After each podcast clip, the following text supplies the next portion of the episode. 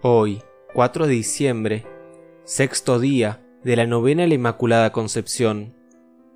Concédenos la abundancia de dones y virtudes para poder vencer las tentaciones.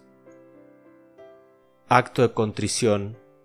Señor mío Jesucristo, Dios y hombre verdadero, ante tu divina presencia, reconozco que he pecado muchas veces, y porque te amo sobre todas las cosas, me pesa haberte ofendido.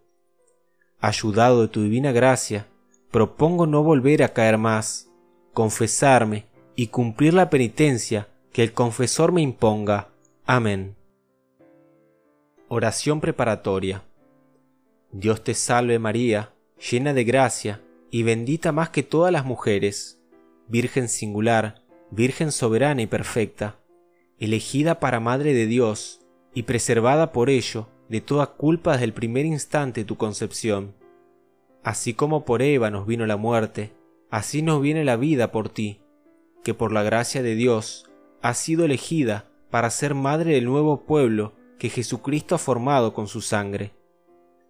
A ti, purísima Madre, restauradora del caído linaje de Adán y Eva, venimos confiados y suplicantes en esta novena, para rogarte nos concedas la gracia de ser verdaderos hijos tuyos y de tu Hijo Jesucristo, libres de toda mancha de pecado.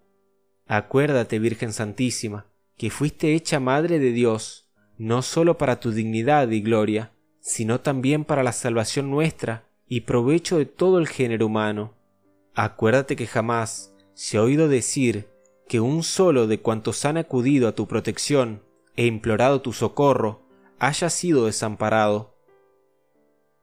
No me dejes pues a mí tampoco, porque si no me perderé, que yo tampoco quiero dejarte a ti, antes bien cada día quiero crecer más en tu verdadera devoción, y alcánzame principalmente estas tres gracias.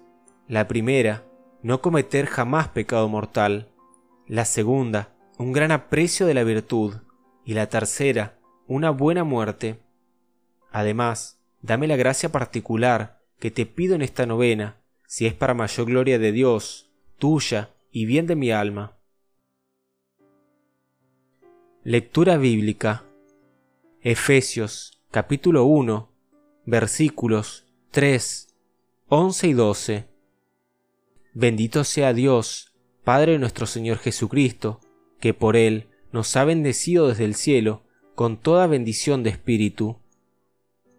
Porque nos ha elegido con Cristo antes de la creación del mundo para ser santos e inmaculados en su presencia por el amor, destinándonos ya desde entonces a ser adoptados por hijos suyos por medio de Jesucristo, conforme de su querer y a su designio, a ser un himno de su gloriosa generosidad.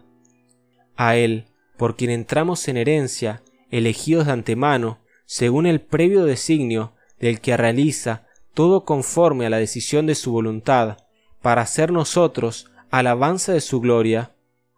Palabra de Dios.